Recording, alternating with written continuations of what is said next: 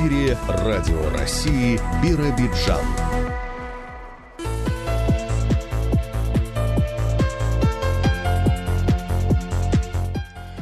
Здравствуйте, уважаемые радиослушатели. 8 часов 10 минут в Биробиджане. На календаре среда, 9 марта. Вы слушаете программу телерадиокомпании «Бира». У микрофона с вами Андрей Ворсин, звукорежиссер выпуска Галина Акимова. В ближайшие 50 минут информация спасателей в нашей рубрике «Прямая связь». Далее подготовку к очередному сезону начинают пчеловоды автономии. Региональный этап Всероссийского конкурса педагогов-психологов объявлен в ЯО. Совместный проект областной библиотеки и радио ГТРК «Бера» заинтересовал специалистов из Якутии. Подробнее обо всем в материалах наших корреспондентов.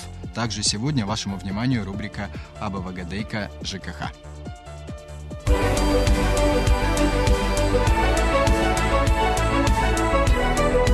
Вести Биробиджан.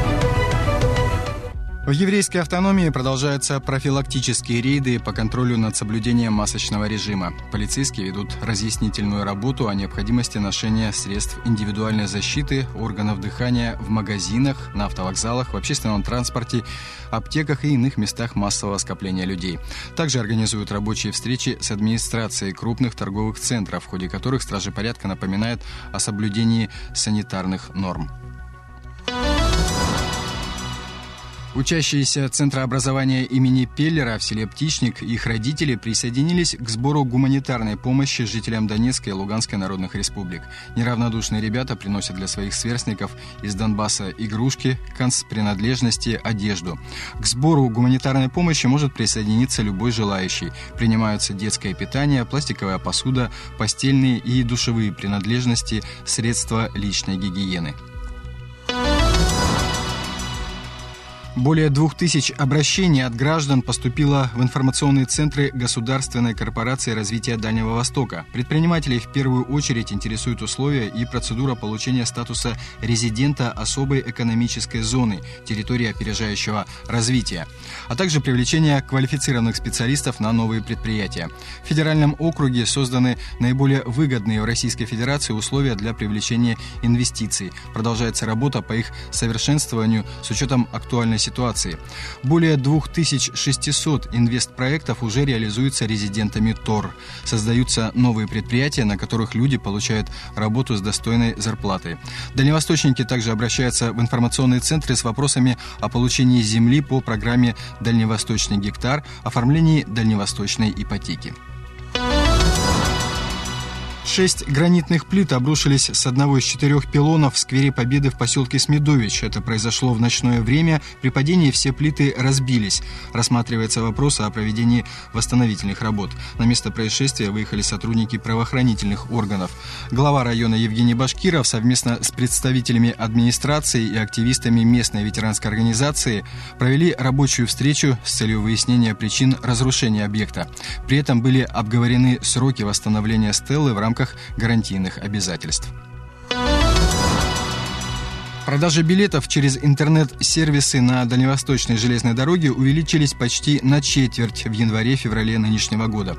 Всего было оформлено около 230 тысяч электронных проездных документов, что на четверть больше, чем в аналогичном периоде прошлого года. Использование интернет-сервисов является безопасным дистанционным способом покупки, позволяющим исключить личные контакты и избежать рисков заражения вирусной инфекцией. Для посадки в поезд пассажиру достаточно предъявить проводнику документ, удостоверяющий личность, который был указан при покупке билета. Электронная регистрация осуществляется автоматически. Билеты и кассовые чеки сохраняются в личном кабинете пользователя.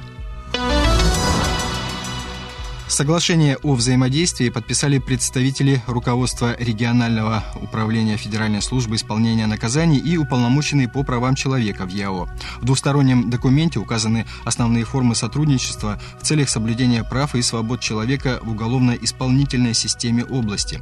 Стороны договорились о планировании и реализации мероприятий и обмене информацией. Определены формы взаимодействия, среди которых сообщения и консультирование о фактах возможных нарушений прав граждан, содержащих содержащихся в учреждениях УФСИН, оказание всестороннего содействия аппарату омбудсмена, проведение совместных приемов осужденных и проверок в учреждениях, а также деятельность в области правового просвещения лиц, отбывающих наказания в местах лишения свободы. Радио России Биробиджан. Погода. 9 марта на территории ЯО будет переменная облачность. В Ленинском днем минус 1, к вечеру до минус 5 градусов. В Смедовиче дневная температура минус 2 градуса, вечерняя минус 4. В Амурзете от плюс 1 днем до минус 2 вечером. В Облуче днем плюс 3, вечером до минус 5 градусов. В Биробиджане сегодня переменная облачность, юго-западный ветер до 2 метров в секунду. Атмосферное давление 755 миллиметров. Днем около 0, вечером до минус 4 градусов.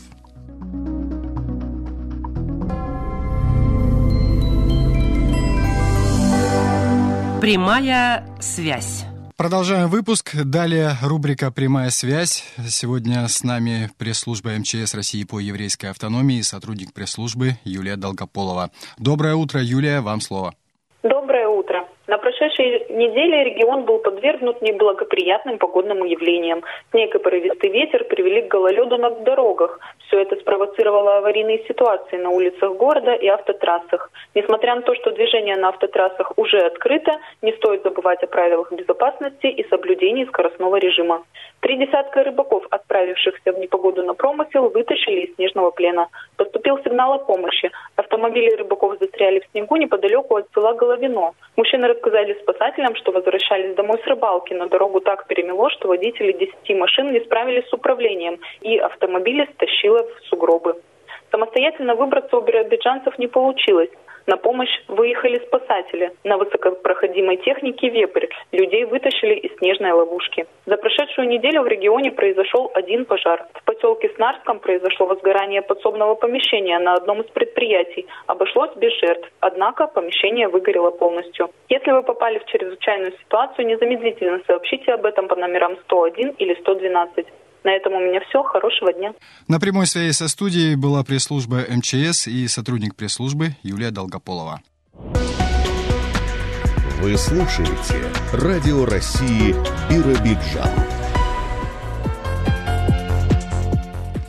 Подготовку к посевной начинают в крестьянско-фермерском хозяйстве Вячеслава Войцеховского из села Пузино Октябрьского района. В прошлом году почти все поля в этом сельхозпредприятии затопила вода Самура. Как рассказал Алексею Минаеву глава КФХ, после наводнения почва нуждается в длительном восстановлении, поэтому большого урожая здесь не ждут. К тому же возникли сложности с покупкой удобрений в западных регионах страны. Последние три года подряд топило, а до этого вот 13 год нас топило. То наводнение, которое было в прошлом году, его можно с 13 годом сравнить? В 13 воды было больше у нас. Компенсация государства была такая же, как в 13 году примерно, да, или поменьше все-таки? В процентном отношении даже больше компенсация. А у вас земли напрямую к Амуру выходят? У нас, да, и речка Самара впадает в Амур. И получается, что вот и между речкой и рекой Амуром находятся поля. А как-то избежать такой ситуации нельзя? Может быть, бугры какие-то сделать, как некоторые фермеры насыпают земляные насыпи, там не получится такого? В планах есть такое, конечно. Но опять же, это затратное мероприятие. Затратно, конечно, это и техника нужна будет. Ну, другого выхода нет у нас. Придется затрачиваться. Вячеслав Владимирович, ну вот те земли, которые затопила вода, можно ли их использовать будет, на ваш взгляд, вот весной? Да, конечно, можно будет. Там такие поля, что они как бы, они заливные, как заходит вода и также скатывается, она не остается там. Они заливные, Амур поднимается, затапливает. Ну, когда падает Амур, вода сходит. Но вода ведь принесла с собой много ила, а ил как удобрение получается. Ну, вот некоторые говорят, но я что-то вот сильно большого там ила я там не замечал. Ну, а, кстати, что касается удобрений, мы многие фермеры столкнулись с такой проблемой, что их купить невозможно вот в этом году. Вроде деньги даже если есть. У вас есть такая проблема или, может быть, не планируете вообще их покупать? Такая же тоже проблема, как, наверное, у всех фермеров по удобрениям вопрос. Начали решать вопрос еще с осени. Там такая ситуация, что непонятно какая-то. Правительство говорит, что есть цены, есть удобрения, а на самом деле мы столкнулись, что негде было купить его. Ну, в крайнем случае, без удобрений придется сеять. Иногда так делают. Ну, да, вот настраиваемся, конечно, нежелательно бы, но а куда деваться. И цены на ГСМ взлетели. На сегодняшний день цена и на удобрения взлетела, и ну по ГСМу пока еще как бы, ну еще терпимо. Но у вас возможности заранее закупить, допустим, в декабре нет, да? Это хранить надо все-таки, место иметь. Его и хранить надо, да. Мы закупаем весной его. Ну, либо проплачиваем зиму, а весной выбираем. Ну вот посевная, семена непосредственно. У вас семян, скорее всего, не осталось, придется покупать. А где планируете покупать их? И цена, наверное, возросла. По семенам еще вопрос, да, открытый, потому что мы не проверяли свои еще. То, что удалось там собрать по бугоркам. Если да, то придется, да, приобретать. Ну, в области у нас или за пределами все-таки купите? Я рассчитываю, наверное, в области, потому что за пределами и цена выше. Или в соседних, может, хозяйствах. Ну, а обновление техники вы не мечтаете, да? Придется пользоваться тем, что вот имеется, или все-таки что-то прикупите? Технику мы за эти года э, успели обновить. В этом году больше не планируем, да, ничего приобретать. Ну, от зерновых и полностью отказались, потому что реализовать их ну, почти невозможно, да, к сожалению. Как бы реализация есть, но цена, она не, не знаю, не рентабельна, конечно. И тем более нужны условия хранения для зерновых. Не только, да, хранение, нужны и сушилки. Зерно нужно сушить, иначе оно так храниться не будет. А это затрат на это, конечно. Ну, поэтому, соответственно, приступите к работам уже, может, в конце апреля, даже в мае месяце, учитывая, что зерновых-то не будет. Да, мы, ну, начало мая обычно выходим. Но там от погоды зависит уже, конечно, какая будет весна, сырая, не сырая, засадки, сколько еще будет, не будет.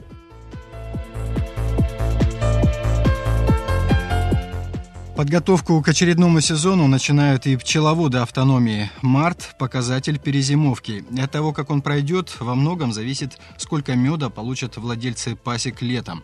Вот что рассказал нам известный на Дальнем Востоке пчеловод, житель поселка Приамурский из Медовического района Валерий Шубакин. Для пчеловодов март является довольно-таки существенным месяцем. Это завершение зимовки пчел. И обычно в марте месяце ходит выставление пчел из амшанника на улицу. От того, как пчелы отзимовали, много будет зависеть от развития, насколько пчела будет подготовлена главным миносбором. По крайней мере, сила семьи определяется вот в настоящее время. Не секрет, что это очень-то зимовка не у всех прошла благополучно. Дело в том, что Попал, в общем-то, у кого-то и падевый мед. Это не совсем нормальный, хороший мед для зимовки пчел. Где-то не совсем хорошо зимовали, у кого прохладные были амшанники. Зима была довольно холодная. Ну и, конечно, выпавший снег, он тоже сказывается на то, что немножечко весна у нас спад задержится, но, с другой стороны, будем надеяться, что она будет дружная. И, в общем-то, как обычно, мы сумеем взять и весенний мед. В марте месяце будет идти подготовка к весеннему сбору. Месяц довольно-таки значим для пчеловодства. Крепкая зима очень сильно повлияла, наверное, вообще на отрасль. Ну, не у всех. Дело в том, что если хороший теплый зимовник, точнее амшанник, то обычно зимует хорошо. Не везде очень такая возможность есть. Есть очень у кого-то, что довольно-таки прохладно, хотя пчела, в общем-то, выдержит и до минус 20, и до минус 30 может зимовать на улице. Но все-таки зимовка при минусовых температурах низких усложняется. Ну и чтобы, в общем-то, это сформирование не проходило, есть существует очень прибор автоматики, который поддерживает, допустим, заданную температуру там сам шаники. Просто, по крайней мере, не у всех она есть, ввиду тарковизны и отсутствия как таковой, допустим, на рынке того же самого еврейской автономной области. Влажность поддерживается, но, к сожалению, тоже пока этого нет. Поэтому есть, конечно, определенные прогрехи, ну, ни для кого секрет, мы все-таки немножечко отстаем в этом плане, хотя пчеловодство было развито очень сильно. Но последние 20-30 лет к сожалению, тут у нас спад был большой. Сейчас пытаемся это дело остановить, и очень довольно-таки неплохо получается, с поддержкой правительства еврейской автономной области. То есть за счет поддержки выхода бедного эти вопросы решаем. Много снега, он же сохраняет тепло, это тоже плохо получается для пчеловодов? Это хорошо, просто снежный покров не дает вывести пчел вынести на улицу, чтобы они облетались. Чем раньше пчела облетает, тем быстрее она начинает восстанавливаться, силы семьи. Обычно пчеловоды не торопятся, пока весь снег не сошел, выносить их из зимовника, из уля, потому что пчела летает при температуре плюс 10 градусов, плюс 5 в крайнем случае, когда солнышко есть, они обычно вылетают. Ну а так обязательное условие, что все-таки снег сошел. Иначе очень много пчел так и остается на снегу, начинает облетываться, она падает, замерзает. Это, конечно, не совсем хорошо. Главное то, что снежный покров сошел, пчела облеталась, вот с этого времени начинается размножение семьи, то есть семья начинает наращиваться. Чем быстрее ты нарастишь эту семью, тем лучше получается для пчеловодов, но и для пчеловодства, естественно, и для меда то же самое.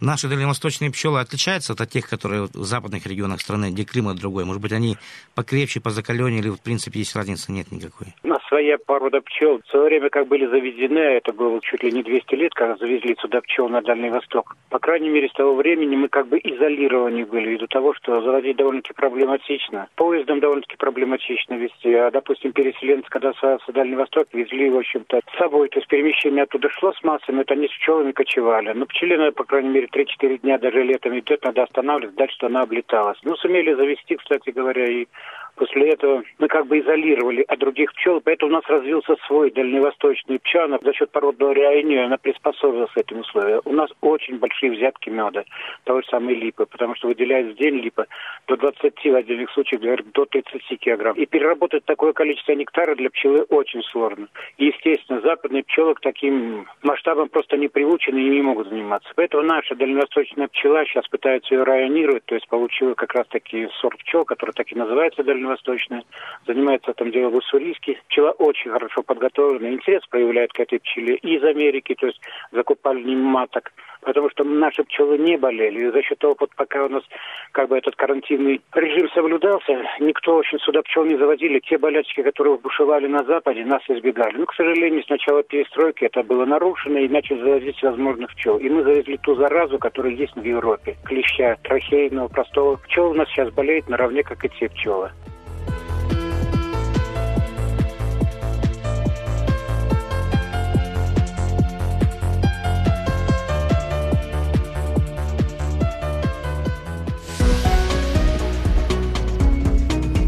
Радио России Биробиджан. В еврейской автономии объявлен региональный этап ежегодного всероссийского конкурса профессионального мастерства педагогов-психологов. О сроках и особенностях проведения этого мероприятия Жанне Пановой рассказала главный внештатный педагог-психолог областного департамента образования и специалист Центра МОСТ Людмила Гориная. В настоящее время у нас в еврейской автономной области достаточно большая команда педагогов-психологов, которые работают в образовании. И для того, чтобы создать условия для самореализации педагогов-психологов, раскрыть их творческий потенциал, выявить талантливых педагогов-психологов, поддержать их. И организуется региональный этап Всероссийского конкурса профессионального мастерства «Педагог-психолог России 2022». Людмила Николаевна, и у нас вот на уровне региона будет тоже несколько этапов. Сначала заочный. Положение разработано Департаментом образования, доведено до сведения всех муниципальных образований, что очень важно, и они на своем муниципальном уровне ну, определят более инициативных, активных педагогов-психологов, которые повышают свое профессиональное мастерство и представят эти кандидатуры этих психологов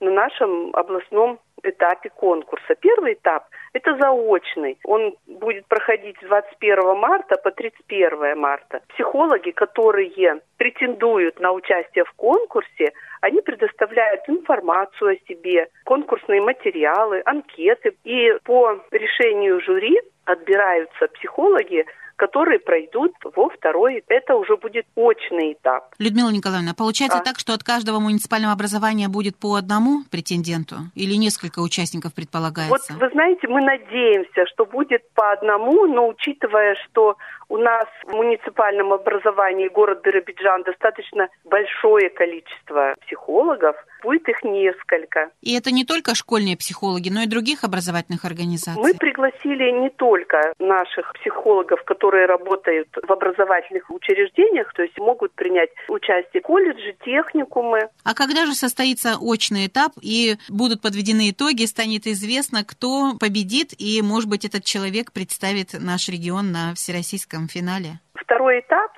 очный состоится с 12 апреля по 14, то есть он будет проходить несколько дней на базе Центра МОСТ. И в очном этапе уже психологи представят себя тем, кто будет находиться в зале, защитят свою психолого-педагогическую практику, то есть то, в чем они лучшие, что они могут провести и показать качественный результат – и еще, конечно, у нас будут кейсы психологические и дискуссионные разговоры по поводу реализации психолого-педагогического сопровождения в образовании. 10 марта у нас состоится оргкомитет по реализации вот задуманного плана конкурса. И мы посмотрим, как правильно распределить время между конкурсантами, когда лучше провести тот или иной конкурс. И 14 апреля мы планируем подвести итоги конкурса. Надеемся, что финалист будет представлять нашу область на всероссийском конкурсе. Людмила Николаевна, вот в начале интервью вы нам сказали, что большая команда в Еврейской автономной области педагогов-психологов, но все-таки угу. они есть еще не в каждой образовательной организации, а, конечно, хотелось бы, чтобы эти специалисты были везде, в каждой да. школе. Очень важно вот в настоящее время, чтобы в каждой образовательной организации были психологи, люди, которые помогут сопровождать детей на протяжении всего образовательного процесса. И не только детей, но и родителей, и педагогов. Это очень важно, когда рядом находится человек, с которым можно поговорить, порешать какие-то проблемы. Мы, конечно, хотим, чтобы это было. Ну, посмотрим, как будем решать эти вопросы.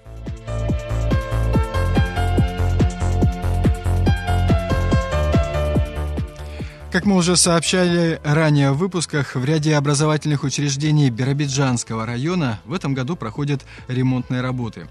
О том, что уже сделано и что предстоит, нам рассказала первый заместитель главы районной администрации Елена Бобровская.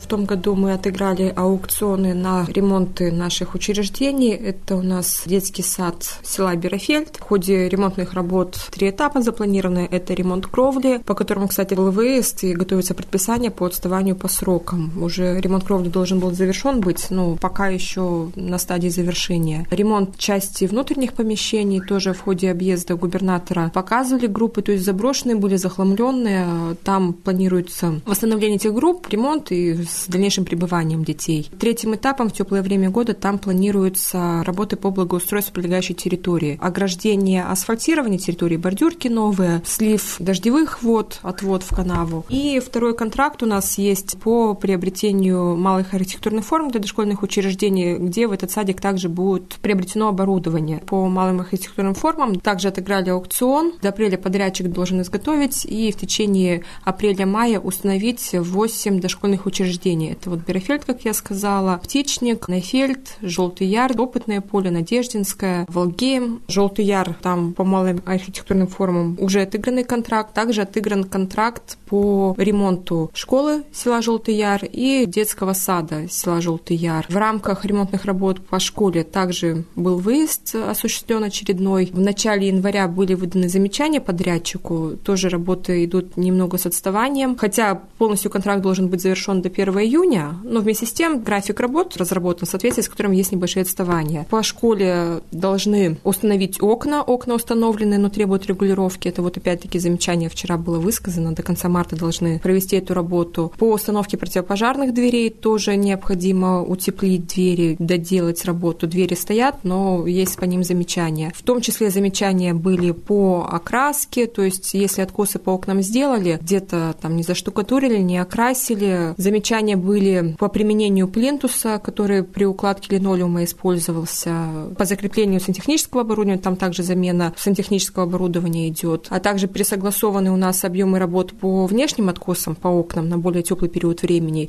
И в рамках этого же контракта в теплый период времени должно быть устроено ограждение. По детскому саду также контракт отыгран в прошлом году, исполняется в этом. Там частичная замена окон, ремонт штукатурки в некоторых группах, лампах, укладка линолеума в части помещений, также замечание к линолеуму, также плинтуса ненадлежащего размера использованы. Скорее всего, подрядчику тут придется закупать новые материалы и укладывать новый линолеум в полном объеме. Произведен лестничного марша ремонт, штукатурки, побелка, покраска. Есть ряд замечаний, также до конца марта должны устранить.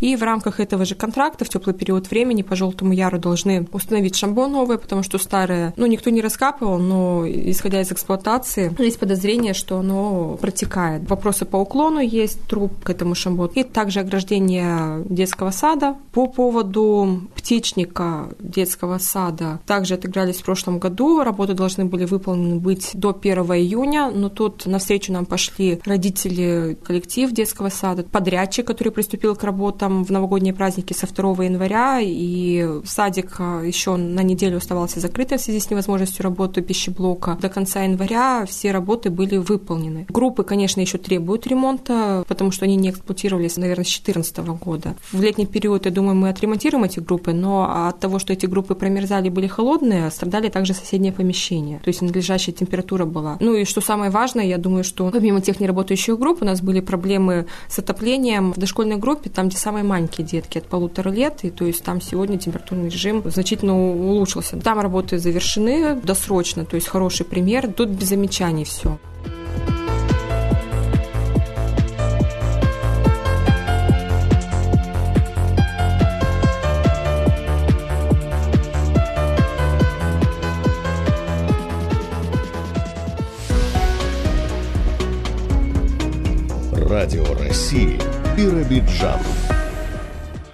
2022 год для Бираканской школы юбилейный. Специальную программу наметили и реализуют здесь ученики вместе с педагогами. Об этом Жанне Пановой рассказала директор Юлия Приходько. В 1962 году наша школа была запущена в эксплуатацию. Мы отмечаем 60 лет работы, взаимодействия с другими школами. Ну и, конечно же, за 60 лет наша школа выпустила замечательных учеников, которые добились высот успехов. В этом году мы планируем, конечно, большую работу, она уже ведется. Это поисковая работа, которая называется «У истоков». Ученики нашей школы готовят информационный сбор. Это история создания школы, первые учителя, первые выпускники, успехи, достижения школы в спортивных, интеллектуальных и творческих конкурсах. Затем планируется, конечно же, обратить внимание на учителей-сторожил, которые начинали работать в первые первые годы школы, которые сейчас на заслуженном отдыхе, но не остаются без нашего внимания. На данный момент насчитывается пять педагогов, кому-то 75 лет, кому-то 85. Самому старшему, это Добрынина Валентина Васильевна, учитель биологии и химии, ей 87. И вот, конечно же, наши ученики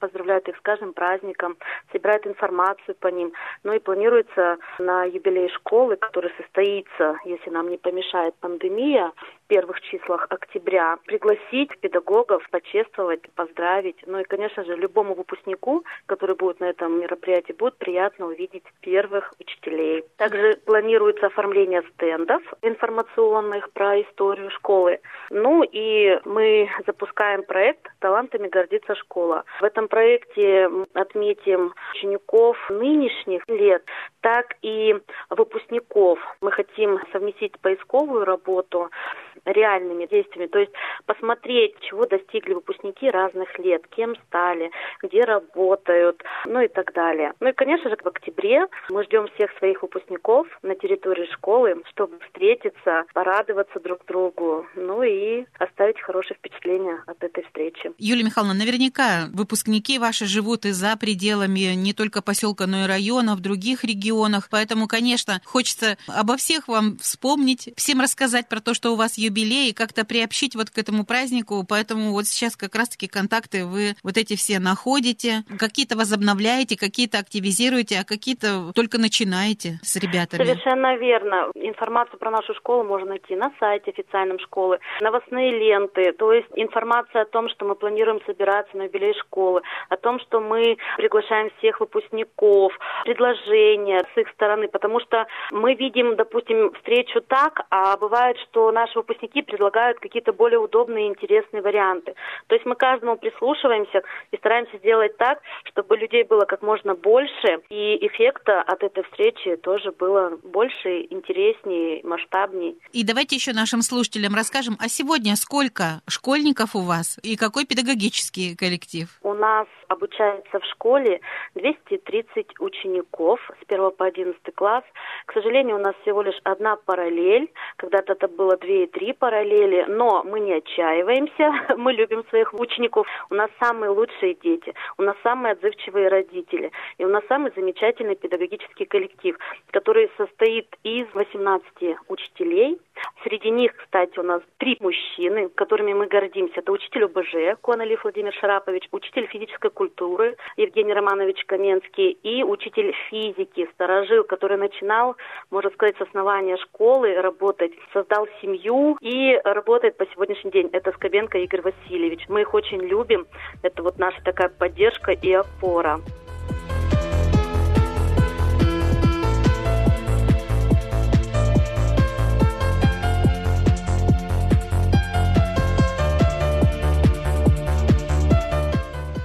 Писатели Дальнего Востока «Юбиляры года». Совместным проектом областной универсальной научной библиотеки имени Шалом Алейхама и редакции радио ГТРК «Бера» заинтересовались коллеги из соседних регионов.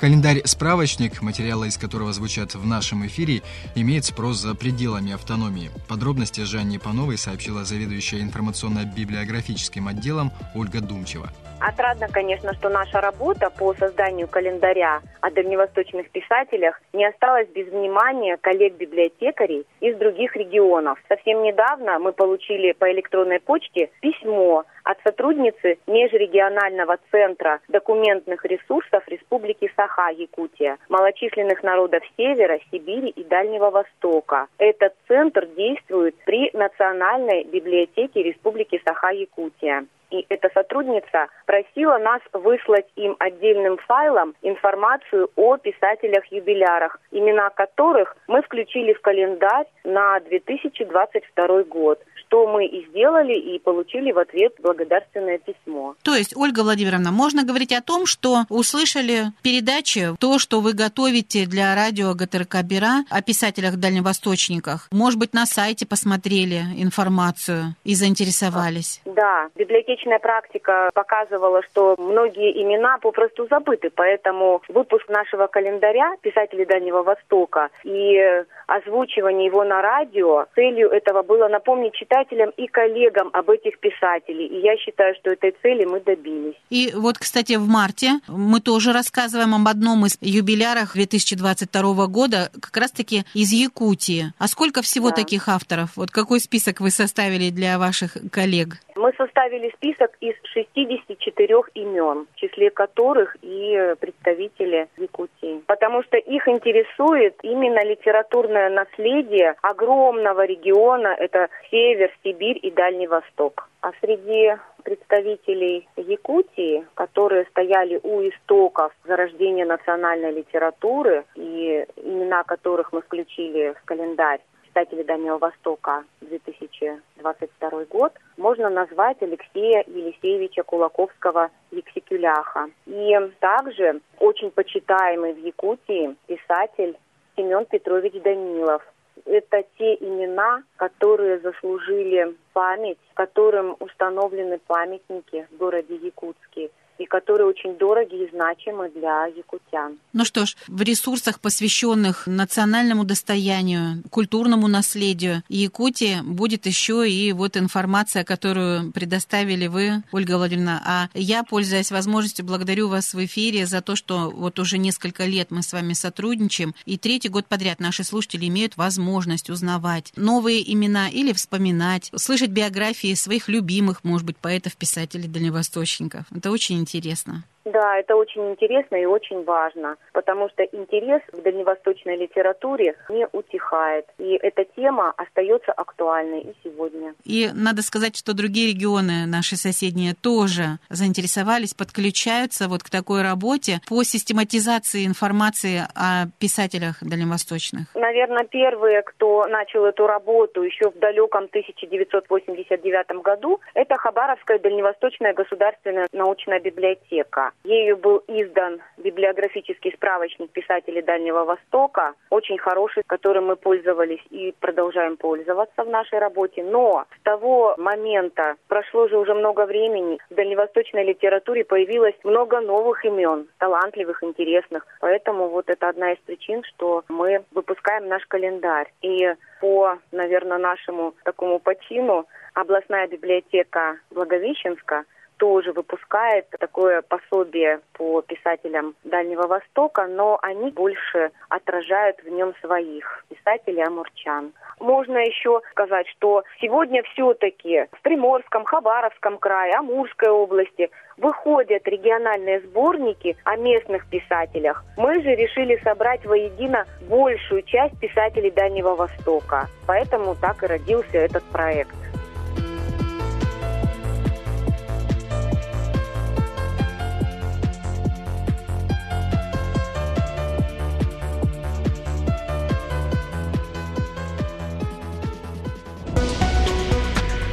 Вы слушаете Радио России Биробиджан.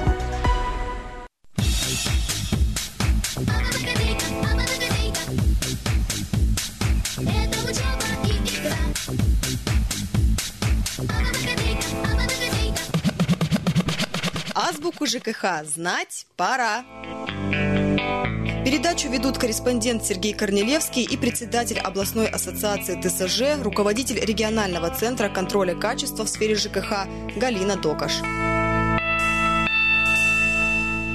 Продолжаем путешествие по океану проблем сферы ЖКХ. Сегодня у нас очередные три вопроса. Итак, начнем не откладывая. Членство в ну, саморегулируемых организациях, которые для строителей, да, ну, это такой вот способ объединения да. профессионалов. Итак, членство в саморегулируемой организации обязательно ли для организации, которая выполняет капитальный ремонт в многоквартирном доме? Итак, я хочу сказать, что капремонт, то есть есть оператор, у которого есть деньги и он выбирает, он Но говорит... не только оператор. Что? Есть у него объем работы, угу. и он ищет, кто бы это делал, выбирает там Но тендеры. Есть не только региональный оператор, у нас есть на сегодняшний день управляющая компания, в которой позволено открывать спецсчет. А, на ну свои хорошо, имя. но в любом и случае... Есть товарищество собственников жилья. Да. Речь идет капитальный ремонт. тоже капитальный ремонт. Речь идет о том, что есть объем работы, есть механизм тендера, и надо выяснить, кто же это будет делать. И ну, организации, угу. они приходят, говорят, дайте нам деньги, мы хотим поработать, но им говорят, Оттина. А вы член общества этого саморегулируемой организации? Кстати, у нас это общество строителей где-то из ближайшего. На Сахалине, на Сахалине. есть, по-моему, да? Только на Сахалине. Только ближайшее. на Сахалине, да. Вот. Ну, ближайшее. Да, и они говорят, ой-ой. Они говорят, а мы не член. Ну, все, братец, не получишь ты у нас тендер. Но мне кажется, что не все вот те, кто сейчас выполняет капремонты у нас, ну не все они члены вот этого СРО. Ну да, у нас есть градация, да, то есть разделение. То Мелкие есть, же там. Если стоимость работ не превышает 3 Правильно. миллиона рублей, вот то подумал. тогда членство не нужно. Угу. И прописано это у нас в части 2 2.1 статьи 52 Градостроительного кодекса. То есть вообще для чего нужна эта организация? Угу. Да, это как вот есть ассоциация товарищ собственников жилья, да, некоммерческая организация, это которая коллеги... объединила, да, с... коллективная между... ответственность, я думаю. Да, это просто ответственность гарантийная, если подрядчик выполнит работы неверно, либо наоборот он выполнит, а ему не заплатят деньги те, то есть вот защита интересов подрядчика и вот как раз-таки саморегулируемая организация, в которой штат юристов, технарей, которые, да, этим занимаются. Угу. Вот, поэтому вот есть градация. 3 миллиона рублей выше, то тогда обязательно это. Но мы должны с вами понимать, те люди, которые заходят у нас вообще в реестр подрядчиков нашей области, ну это в каждом регионе такой конкурс есть, они обязаны состоять в СРО. И одно из пунктов, чтобы их поставили, так скажем, в реестр подрядчиков, которые могут потом участвовать в конкурсах на проведение уже самого ремонта, угу. они обязаны состоять в СРО, и без этого пункта их просто не возьмут в реестр членов. Таким образом, а, кстати, всегда ли больше трех миллионов заказ на ремонт кровли? По ну, нашим я... Сейчас про цены сложно говорить, сейчас все меняется. Мы можем взять в сравнении, смотрите, если это делает ТСЖ на спецсчете, да, вот мы, допустим, наши ТСЖ, ну, я не могу сказать за все, а только за те, кто входит в состав ассоциации ТСЖ, угу. те, кто проводят каждый раз после окончания отопительного сезона в летний период, пытаемся проводить какие-то работы, чтобы это делать. Понятное дело, мы даже не накапливаем этих денег, 3 миллиона, чтобы какие-то работы выполнять. По состоянию на март 2022 года это нормальная деньги такие? Три миллиона? Ну, за три миллиона можно... Но опять же, какой подрядчик это возьмет и какую прибыль он туда заложит. Я имею в виду, что если объемы вот такие небольшие, значит, вопрос не актуален про членство вообще в нашем регионе, допустим. Нет, членство актуально очень, потому что если мы возьмем с вами средний дом, средний дом, вот, это, про... это 4 подъезда пятиэтажного дома, то крыша будет стоить около 6 миллионов. Все, вопрос отпадает. Я поэтому и спрашиваю. И коммуникации будут стоить тоже как бы А если учесть, как Свыше сейчас... 3 миллионов однозначно. Если учесть в наше время, как сейчас меняются будут вообще цены, и, то... Да, и здесь вот есть еще такое тоже но. Если подрядчик не является членом СРО и уже он провел, mm. то есть как-то, я не знаю, mm. просмотрели с этого, то здесь предусмотрен штраф по части 1 статьи 951 КАП то есть кодекса об административном. Минимальный 40, 50 и там выше. Ну, надо полагать, что вот это почетное членство, оно обязательно, получается, мы ну, видим ну, защита, по объему. Гарантии, и в то же время это чисто финансовые интересы, то есть коллективно, они же взнос платят Конечно. туда, и они сами себя подстраховывают. И идет как раз-таки у них взнос, я очень этим интересуюсь, угу. взнос идет как раз-таки от того, насколько они финансово угу. тратятся на проведение работ. Итак, вопрос стоит, членство в саморегулируемой организации обязательно обязательно ли для тех, кто выполняет на подряде капремонт в многоквартирном доме? Мы говорим, да, обязательно. Свыше трех миллионов. Ну, да. Судя по средней смете 6 миллионов, мы говорим да. обязательно. Переходим к следующему вопросу. Как представить управляющей организации право заключать договоры аренды объектов общего имущества? Итак, есть управляющая организация, есть общее имущество, есть аренда этого общего имущества по факту. Сдача ну, сдача в аренду от имени собственников. И есть, вообще-то говоря, управляющая организация, да, 70 квартир, 70 собственников, но есть управляющая организация, которая, по идее, от имени, она же все-таки да. за общедомовое имущество как-то вот следит. И она говорит, я буду от имени собственников заключать договор. Мы говорим, а каким же ты образом будешь? Наверное, нужно общее собрание дополнительное. Да, ну давайте мы вообще начнем с того, что вы вот сказали, что 70 квартир, 70 собственников, потому что наши люди так ну, и понимают, я вас поправлю. Не бывает такого никогда, потому что один собственник в одной квартире такого не бывает. Бывает долевая собственность, бывает совместная собственность, и в одной квартире может быть 4 собственника, то есть квартир может 70 быть, а собственников 140. Подождите, но мы давно уже ушли, уже поумирали те люди, которые получали приватизационные эти мы, документы. У нас есть выписка из госреестра, в котором прописаны все собственники. И мы не будем путать собственников и номера квартир, потому что люди иногда, приходя к нам в центр ну, контроля, да. Да, в приемную, Слушайте, они г- говорят такие моменты, что ну как, мы на собрание пришли, вот было 15 квартир, мы проголосовали и все, подождите а люди должны делить, то есть собственники должны делить. В одной квартире есть один собственник, а в одной 4. И тогда доля квартиры 60 квадратов делится по 25 на каждого. И у нас... Да голосу... ну неужели? Вот для меня открытие сделано. Здравствуйте. Мы Хорошо, все ладно. голосуем при участии в общей долевой Вот видите, только начали объяснять вопрос, да. выясняется, что хорошо, 70 да. квартир и 140 собственников. Да, Добро. то есть это первое. Второй так. момент. Когда собственники своим собранием выбирают управляющую компанию, они должны сразу определить в договоре управления, что в их доме является общим имуществом. Я хочу сказать, что, опять же, приходя угу. ко мне, потому что все-таки я практикующий юрист, да, я очень душевный человек, но все равно верю документам. Так вот, кто приходил с разных управляющих компаний, наш регион небольшой, и у нас не столько много управляющих компаний. Ну, три десятка-то да, есть у нас? Ну, конечно, больше есть. Вот. Даже по сравнению, допустим, с Хабаровском. Логично. Да. Ну, то есть все равно это не то количество. Но я хочу сказать, что я только у двух управляющих компаний видела в приложении перечень общего имущества, который соответствует непосредственно этому дому. А как же решается вопрос? А вот так и решается. Там же есть нормативы же? Управляющая компания делает один договор и по образцу делает для каждого дома, несмотря. Не Собственники, смотря. принимая и подписывая, тоже не смотрят на это на все. Отсюда появляется и обслуживание подвала, которого нет. Да, и возникают потом вопросы уже тогда, когда что-то случилось. Очень mm. жаль, конечно, что мы доходим до того момента случилось и идем в обратную сторону. Позвольте, Тем не менее, да. то есть, опять же, повторимся, что когда собственники выбирают себе управляющую компанию, они сначала рождают протокол да, собрания со своими решениями, а на основании его уже рождается договор управления, на основании которого за деньги, которые собственники озвучили, управляющая компания выполняет те или иные функции по управлению общим имуществом многоквартирного дома. Так вот, как раз таки в этом договоре и должно быть прописано, как собственники делегируют свои полномочия управляющей компании при заключении договоров при аренде общего имущества. Для чего это нужно? Если ТСЖ, здесь очень просто. ТСЖ – юридическое лицо. Юридическое лицо заключает с другим юридическим лицом на аренду, например, да, либо с собственником. А когда у нас просто совет... А когда у нас просто совет дома, хотя он сегодня у нас обозначен в жилищном кодексе, и у а... него тоже есть полномочия. Но на это нет. Но статусом юридического лица, лица совет не... дома не обозначен. Батюшки, так получается... И поэтому вот... собственники на собрании предоставили, например, под решение протокола собрания говорят, что мы доверяем своему совету дома в лице, да, там вот угу. у нас есть совет а, дома, а, избранный. А именно на эту операцию можно же уполномочить? с управляющей компанией по заключению договора. Отлично. Но в любом случае договор будет заключать управляющая компания как юрлицо, потому что договор будет все равно управляющая компания, там, Так, Ромашка, юрлицо с- и компания, которая размещает, например, там у нас ООО «Связь», которая разместила какие-то коммуникации Буквочки, на крыше да. дома. Да. Все, два юрлица, но полномочия управляющей компании передали все равно собственники согласно своего протокола собрания и договора управления. Все, то есть если мы понимаем, что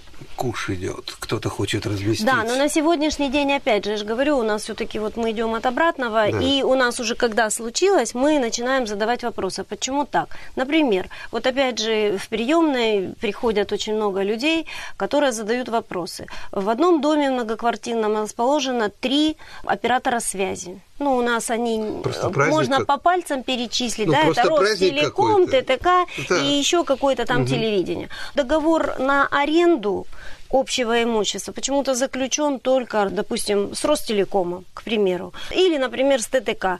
А вот со всеми с тремя, которые расположились, опять С же, каждым должно быть. Конечно. Мы о чем должны говорить? Что мы должны проконтролировать, что если в договоре управления это не прописано, значит, мы идем опять назад, и мы понимаем, что на собрании собственников мы не решили.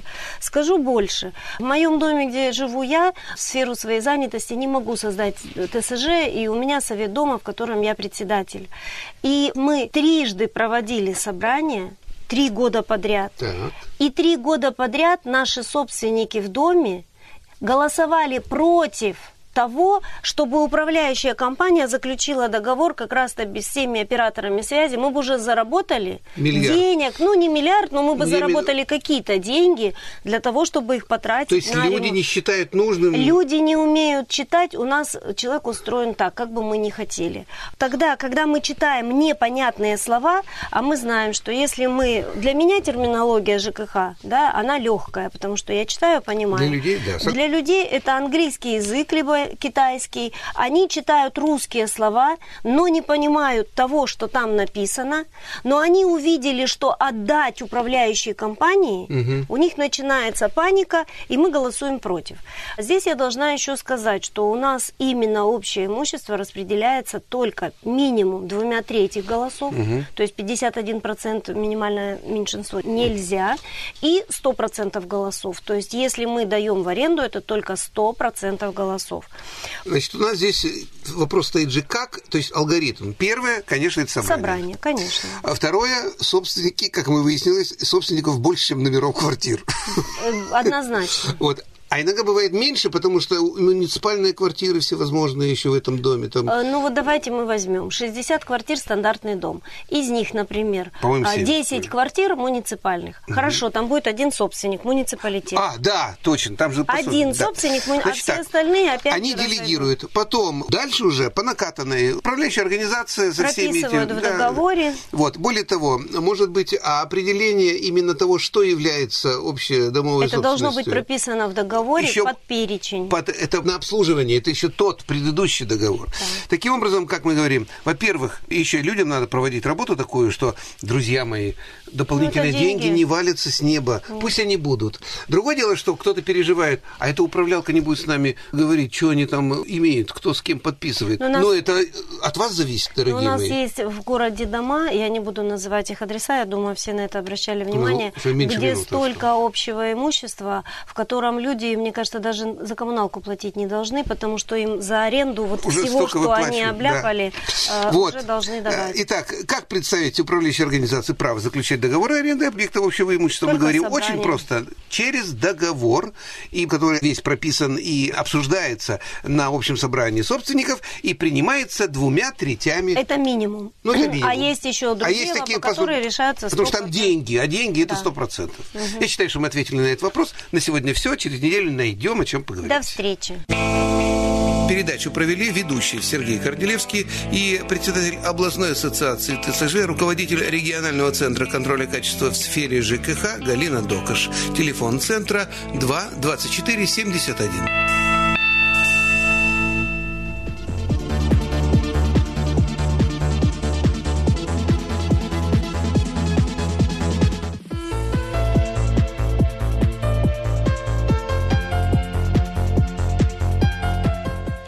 8 часов 59 минут в Биробиджане. На этом наш утренний выпуск завершен. Напомню, что программа радио ГТРК Бира вы можете найти на нашем сайте biratv.ru, вкладка «Радио России». Следующее включение в 14.30. Вашему вниманию информационные материалы и наша рубрика «Мама Лошин». До встречи в эфире.